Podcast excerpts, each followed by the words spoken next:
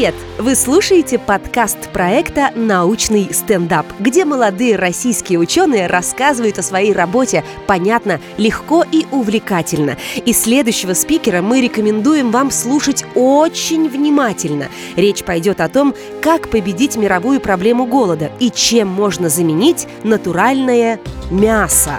Вернее, как начать выращивать мясо в пробирке, почему это значительно улучшит экологическую ситуацию на планете и будет ли отличаться культивируемое мясо из пробирки от того, что мы привыкли есть. Представляем вам нашего спикера из Ростова-на-Дону. Сергей Головин, ассистент кафедры биоинженерия Донского государственного технического университета. Тема его стендапа «Можно ли вырастить мясо в пробирке?» Всем привет! Меня зовут Сергей Головин. Я из Ростова-на-Дону. Я ученый, ассистент кафедры биоинженерия Донского государственного технического университета. Как я стал ученым? Прозвучит странно, но я не поступил в университет. Да, так тоже можно. Я родился в маленьком городке на Кавказе. С детства мечтал стать врачом. Приехал поступать в большой город, ну не поступил. И вот 2 августа, день ВДВ. Я иду грустный по улице со своими документами. А навстречу мне идет толпа веселых десантников. Я думаю, сейчас они узнают, что я не поступил, засмеют. Ну и сворачиваю в маленький переулочек и вижу там табличку «Медицинский колледж». Ну, я думаю, чтобы с позором не возвращаться домой, поступлю туда. О чем ни разу не пожалел – После окончания колледжа я попал в противочумный институт, впервые там познакомился с наукой и влюбился. В этом институте занимались изучением особо опасных инфекций. Чумы, туляремии, холеры, сибирской язвы. Ну как в такое не влюбиться? И университет я, конечно, закончил, у меня диплом врача. А, но вот уже 12 лет я работаю в науке, занимаюсь научными исследованиями. И сегодня я расскажу вам о некоторых из них. А конкретно поговорим мы о мясе. Поаплодируйте, пожалуйста, кто любит мясо. Вот. Нас много. И действительно, мясо – это важнейшая составляющая нашего рациона. Главный источник белка. Взрослому человеку необходимо в день 80 грамм белка. Если мы возьмем все население Земли, а нас уже 8 миллиардов, и умножим на 80 грамм, то получится 640 тысяч тонн в день. Где нам взять столько белка? Лучший способ, который придумал человек, это убить и съесть другое животное. Для этого наши предки вначале охотились, а потом подумали, а что если держать животных в загоне, так же охотиться полегче будет, и изобрели животноводство. И если в начале нашей истории такой подход себя оправдывал, то сейчас, чтобы 8 миллиардов человек получили свои 80 грамм белка в день, нам необходимо, например, 5 миллионов коров или полтора миллиарда кур в день. Но мы не можем столько производить. Поэтому уже сегодня 1 миллиард человек во всем мире страдает от голода. В чем же проблема? Почему мы не можем просто выращивать больше животных?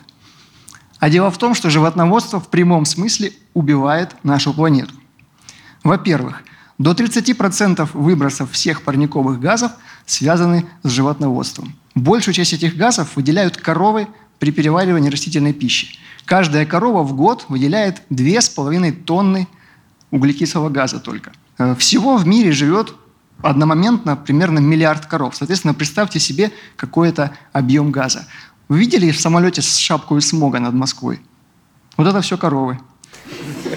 Во-вторых, несмотря на то, что большая часть нашей планеты покрыта океанами, пресной воды всего 3%. А самое главное, ее источники есть не везде – при этом большая часть всей пресной воды используется для сельского хозяйства. Это полив растений, которыми питаются животные, и водопой животных, и так называемая техническая вода, которая используется на заводах. И было подсчитано, что для производства одного килограмма говядины необходимо 15 тысяч литров воды.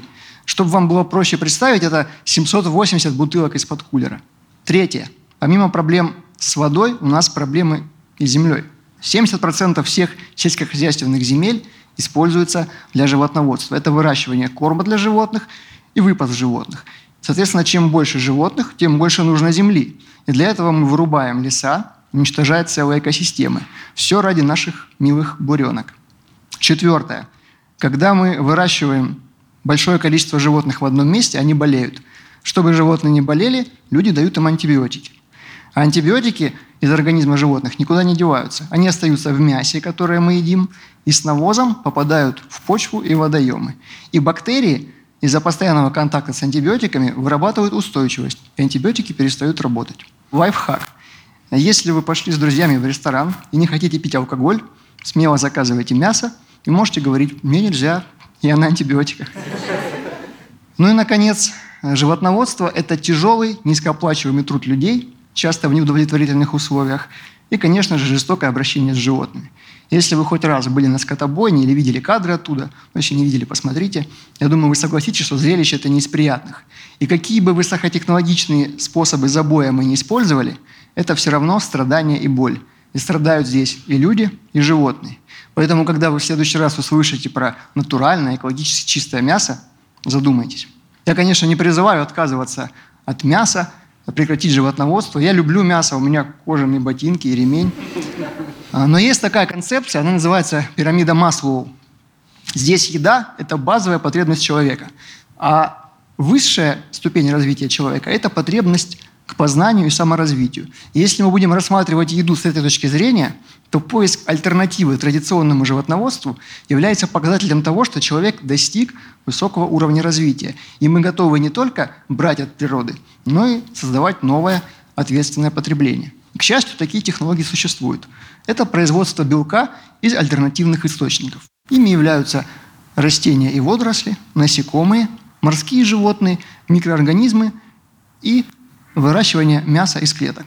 Вот про морских животных и выращивание мяса из клеток я расскажу вам подробнее, потому что сам участвую в разработке этих технологий. В 2013 году произошло знаковое событие. Сергей Брин, это один из основателей Гугла, профинансировал исследование, в результате которого ученые сделали первую в мире котлету, полностью выращенную в лаборатории без участия животных. На тот момент эта котлета стоила 300-300 тысяч долларов – ну, такая котлета по цене трешки в центре Москвы. А, Ее в прямом эфире приготовили, и два добровольца съели. Про них, правда, никто ничего не слышал больше. Как была сделана эта котлета? Принцип довольно прост, и в нем нет ничего фантастического. Все ткани животных состоят из клеток. Поэтому мясо можно представить как просто набор клеток. А клетки ученые научились выращивать в лабораториях уже давно.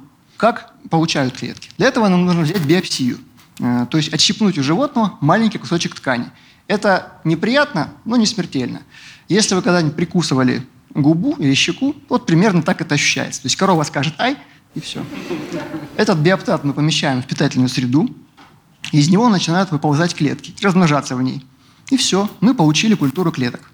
Главными мясными клетками являются миоциты, мышечные клетки, эндотелиоциты, клетки сосудов, адипоциты клетки жировой ткани и фибробласты, клетки соединительной ткани. Соответственно, чтобы получить мясо, нам нужно взять биоптаты из тех тканей, где эти клетки есть. Либо добыть стволовые клетки. Это чуть-чуть сложнее, но дает большее преимущество, потому что из стволовой клетки можно получить любую клетку организма. Более того, мы можем иммортализировать клетки, то есть сделать их бессмертными – дело в том, что наши клетки могут поделиться всего 50 раз примерно. Это связано с так называемым пределом Хейфлика. В клетках есть хромосомы, на концах хромосом есть теломеры. И с каждым делением теломеры сокращаются. И когда они заканчиваются, клетка перестает делиться. Это отличает, например, нормальные клетки от раковых, которые делятся бесконечно. Но и у нормальных клеток мы можем этот механизм отключить и сделать их бессмертными. Тогда их можно убить только если отрубить голову. Это нам дает э, возможность взять биопсию один раз, положить клетки в жидкий азот и по мере необходимости их размножать. Казалось бы, все необходимое для мяса у нас есть. Нужно только взять клетки, собрать их вместе и разжечь мангал. Но, как вы понимаете, мясо – это не только набор клеток это еще и определенная структура, которую мы ощущаем при кусании и пережевывании. Вот если вы когда-нибудь пробовали мясное пюре из детского питания, то вы меня поймете. Есть такое постоянно невозможно. То это, это питательно, но невкусно, потому что нет структуры. И это самая большая и сложная задача в технологии культивируемого мяса. То есть мы без проблем можем вырастить 100 грамм, килограмм, 10 килограмм клеток. Но вот создать структуру – это сложно. Это вам любая мать скажет. Для создания структуры мы можем использовать 3D-биопечать. То есть с помощью 3D-биопринтера печатать клетками небольшие кусочки мяса. И вы себе можете между распечаткой диплома и шпор для экзамена долбануть пару наггетсов. А, второй вариант более примитивный, но более экономически выгодный. Для этого нам нужен биореактор. Мы в него помещаем клетки и порошок из растительного белка. И клетки начинают в этом биореакторе нарастать на частичках этого порошка, формируя как бы такие мясные крупинки, из которых получается масса, очень напоминающая фарш. Остается только этот фарш собрать, сделать из него полуфабрикат, и можно продавать. И такая продукция уже продается в некоторых странах мира. Вот, например, представлены наиболее популярные, наиболее известные производители клеточного мяса. И стоит отметить, что в России такие фирмы тоже есть. Вот, например, фирма 3D Bioprinting Solutions собиралась выпускать куриные наггетсы для одного из ресторанов KFC в Москве. Поаплодируйте, кто готов попробовать такое мясо. Ну, подходите. Шучу, это потом. Еще одним важным вопросом является отношение религии к клеточному мясу. А, вы наверняка слышали, существуют такие понятия, как кошерность и халяльность. И ученые, которые разрабатывают технологии, направленные на борьбу с голодом, должны помнить, что проблема эта особо остро стоит в бедных странах, где большая часть населения очень религиозна. Я вот решил загуглить, что же думают верующие по поводу клеточного мяса. Пришлось зарегистрироваться на некоторых форумах, мне теперь приходят открытки поздравительные на праздники. Да, но вот на этих форумах верующие в том числе обсуждают клеточное мясо. И у мусульман, например, существует фетва, где сказано, что клеточное мясо при соблюдении определенных условий является халяльным. То же самое есть в отношении еврейского закона, Галахи. Там сказано, что клеточное мясо является кошерным. Ну, неудивительно, учитывая, что Израиль является одним из лидеров в этой области. Вот что я хотел вам рассказать про клеточное мясо. Но есть еще другая технология – получение белка из медуз. Медузы на 95% состоят из воды, а 4% – это белок – Преимущественно это коллаген. А коллаген – это очень важный белок, структурный в организме животных и человека. Его используют в медицине, косметологии и пищевой промышленности. Традиционно коллаген получают из кожи, рогов и копыт сельскохозяйственных животных. Соответственно, с ним те же проблемы, что и с мясом. И медузы – тоже проблема, особенно для Азовского моря. С каждым годом в нем повышается соленость воды – и медуз становится все больше и больше. Они не только загрязняют наши и так немногочисленные пляжи, но и уничтожают икру и мальков рыб. И ученые в наших регионах всерьез думают, что же с ними делать. Там в одном институте разработали рецепт супа из медуз. Летом в борьбе с медузами очень помогают дети, которыми бросаются. Мы их называем коллеги. Мы же предлагаем делать из них коллаген. Из медуз, не из детей. Вот как этот процесс выглядит в нашей лаборатории – здесь некоторые этапы. Синеньким показана электрофорограмма сравнение нашего коллагена с коллагеном Sigma Eldridge. Sigma Eldridge – это такой iPhone в мире химических реактивов. То есть наш коллаген не хуже. Самое главное, сколько коллаген стоит. 125 тысяч рублей за 100 грамм коллагена из Великобритании. Вот в моих руках пробирка. В ней 10 миллилитров коллагена медуз Азовского моря. Как вы думаете, сколько он стоит? 500. 325. Продано. На самом деле я не буду называть цену, но скажу, что вино, которое мы пили на пляже, пока собирали этих медуз, стоит дороже. Вот. И на мой взгляд, это такой интересный кейс, когда ученые могут использовать региональные особенности того места, где они работают. Ну, конечно, доступ к медузам есть не во всех регионах, только там, где есть море, ну, в Белоруссии. Все же мы любим белорусские креветки. Но наверняка в вашем регионе тоже есть уникальный источник сырья, на который просто нужно посмотреть под другим углом. И в заключение хочется сказать, что то, каким будет мир будущего, зависит от нас, от вас. Поэтому если мы хотим, чтобы наша еда рождалась не в муках животных на скотобойнях, чтобы производство еды не приносило вреда нашей планете, то нужно уже сейчас готовить специалистов и технологии будущего и внедрять их в наших регионах. Ну, это уникальная возможность для рекламы моей кафедры. Мы как раз занимаемся подготовкой таких специалистов и разрабатываем эти технологии. Поэтому, если вам было интересно, то, о чем я рассказывал, приезжайте к нам, поступайте к нам, мы будем вам рады. А в заключение я хочу пожелать вам, чтобы ваши потребности всегда были на вершине пирамиды Маслоу. Спасибо.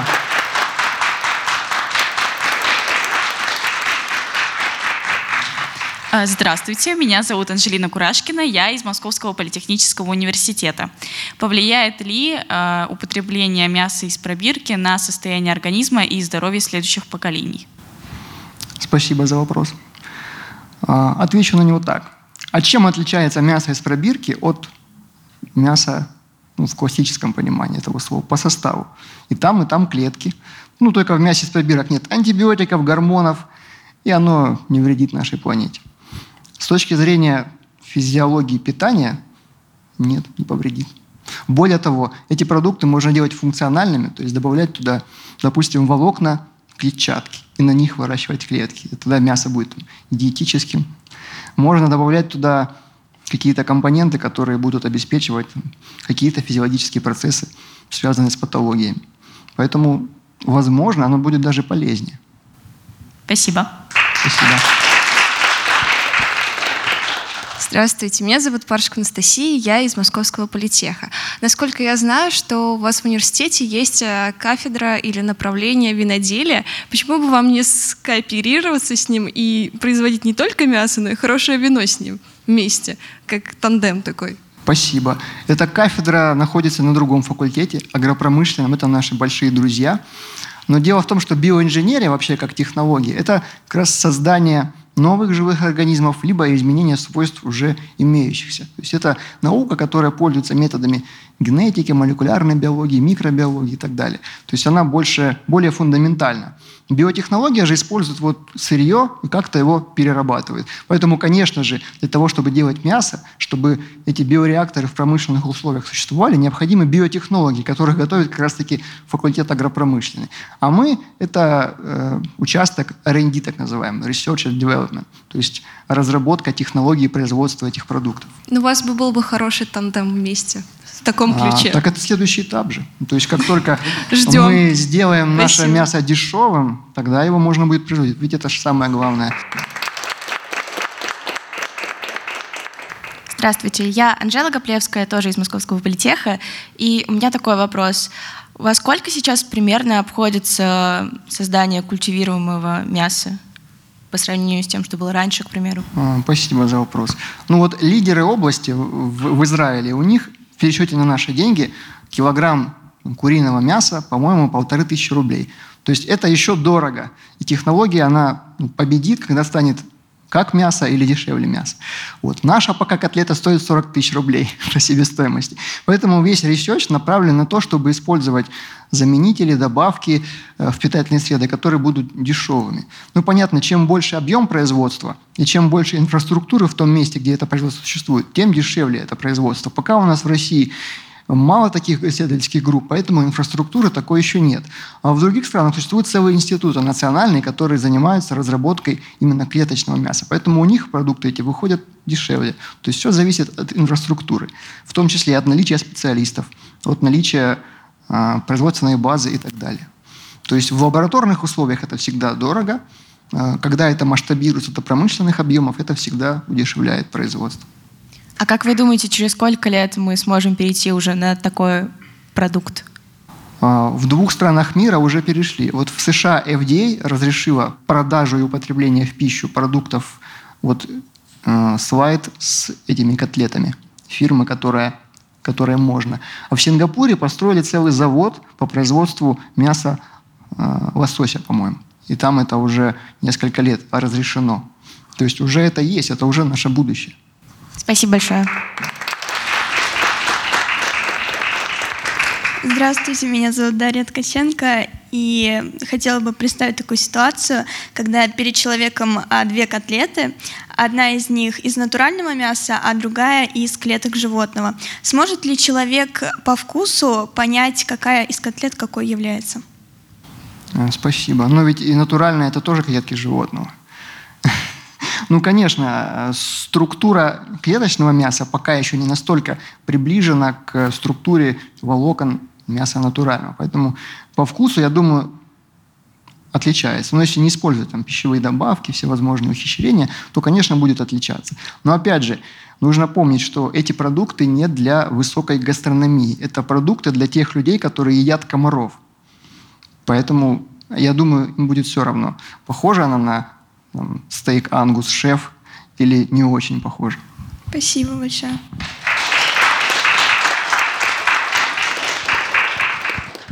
Здравствуйте, меня зовут Кира. Эм, как вы думаете, ресторанный бизнес ответит на это? Так как, э, понятное дело, что это нацелено на голод в странах, в которых недостаточно еды, но, скорее всего, тренд пойдет. Как вы думаете, вот ресторанный бизнес, потому что многие люди будут скептически относиться к тому, что это не настоящее мясо. Как бы вот вы нам доказали, что оно по сути, такое же. Как вы думаете, будет? Вот? А, да, спасибо. Ну, конечно, все люди разделятся на тех, кто там жестко нет, я за натуральное, экологически чистое мясо. А кто-то скажет, ну это круто, там всякие адепты молекулярной кухни. Фирма 3D Bioprinting Solutions, она презентовала в ресторане братьев Березутских блюдо из кальмара, которого они напечатали на 3D-биопринтере из белка растений. Он выглядел, ощущался и пах, как кальмар. То есть вот пример высокой гастрономии. Это интересно, это новое направление в гастрономии. То есть там 3D-биопечать, она просто 3D-печать, она используется в кулинарии. Там блинчики печатают, печеньки, шоколадом что-то. А вот тут можно мясом напечатать, что-то с необычным вкусом. Поэтому да, это будет тренд, ну это уже тренд в гастрономии. Э, здравствуйте, я Мамбаев Диарбек, ученик 11 класса. Я хотел бы задать такой вопрос. Э, если человечество научится производить синтетическое мясо в больших количествах э, с минимальными затратами, то он, ну, начнет ли оно вытеснять натуральное, получается, мясо? И как это, возможно, проявится? Ну, спасибо за вопрос. Ну, я надеюсь, что когда-то это наступит, и мы там, ну, естественно, коровы останутся, какая-то там часть элитного питания – а синтетическое мясо станет нормой. А, есть э, такой сборник, а, называется «100 профессий будущего». Там есть в качестве одной из профессий клеточное сельское хозяйство. А в некоторых странах есть институты клеточного сельского хозяйства, где готовят специалистов. То есть это профессия будущего. И наверняка э, ну, фермеры могут переквалифицироваться просто в технологов, которые будут в чистых условиях обслуживать биореакторы, в которых выращивают клеточное мясо. Я думаю, когда-то это наступит. Еще раз здравствуйте, я Анжела Гоплевская из Московского политеха. У меня родился второй вопрос. Э, к слову о веганстве. А можно ли по технологиям, по которым производится культивированное мясо, производить еще другие продукты животного происхождения, как раз-таки для тех, кто э, следует веганству? Очень классный вопрос. Да, есть фирмы, которые разрабатывают технологию производства яичного белка, мороженое, точно знаю, сделали. То есть молоко, яичный белок, из которого делают сыр и мороженое. А, это все продукты ферментации. То есть это производство белков с помощью микроорганизмов и дрожжей. Это очень крутая тема, то есть мы когда-нибудь сможем заместить прям большой спектр продуктов.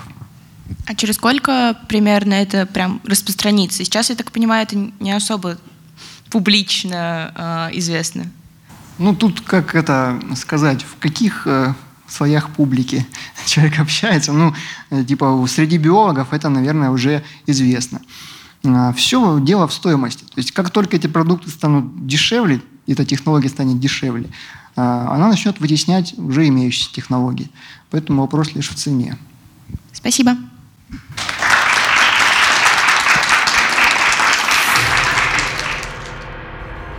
Проект реализует медиагруппа «Комсомольская правда» при поддержке Института развития интернета. Мы благодарим за помощь в организации проекта Российское общество знания и Донской государственный технический университет. Смотрите видеоверсию научного стендапа на канале YouTube и Рутуб kp.ru. Слушайте подкаст на сайте радио «Комсомольская правда», в Яндекс Музыке, на Apple и Google подкастах, на площадках CastBox, Player FM и ВКонтакте. Ловите нас на Одноклассниках, в Яндекс Дзене и на других ресурсах. Подпишитесь на обновления и ждите новых выпусков. Научный стендап. Проект реализуется при поддержке Института развития интернета.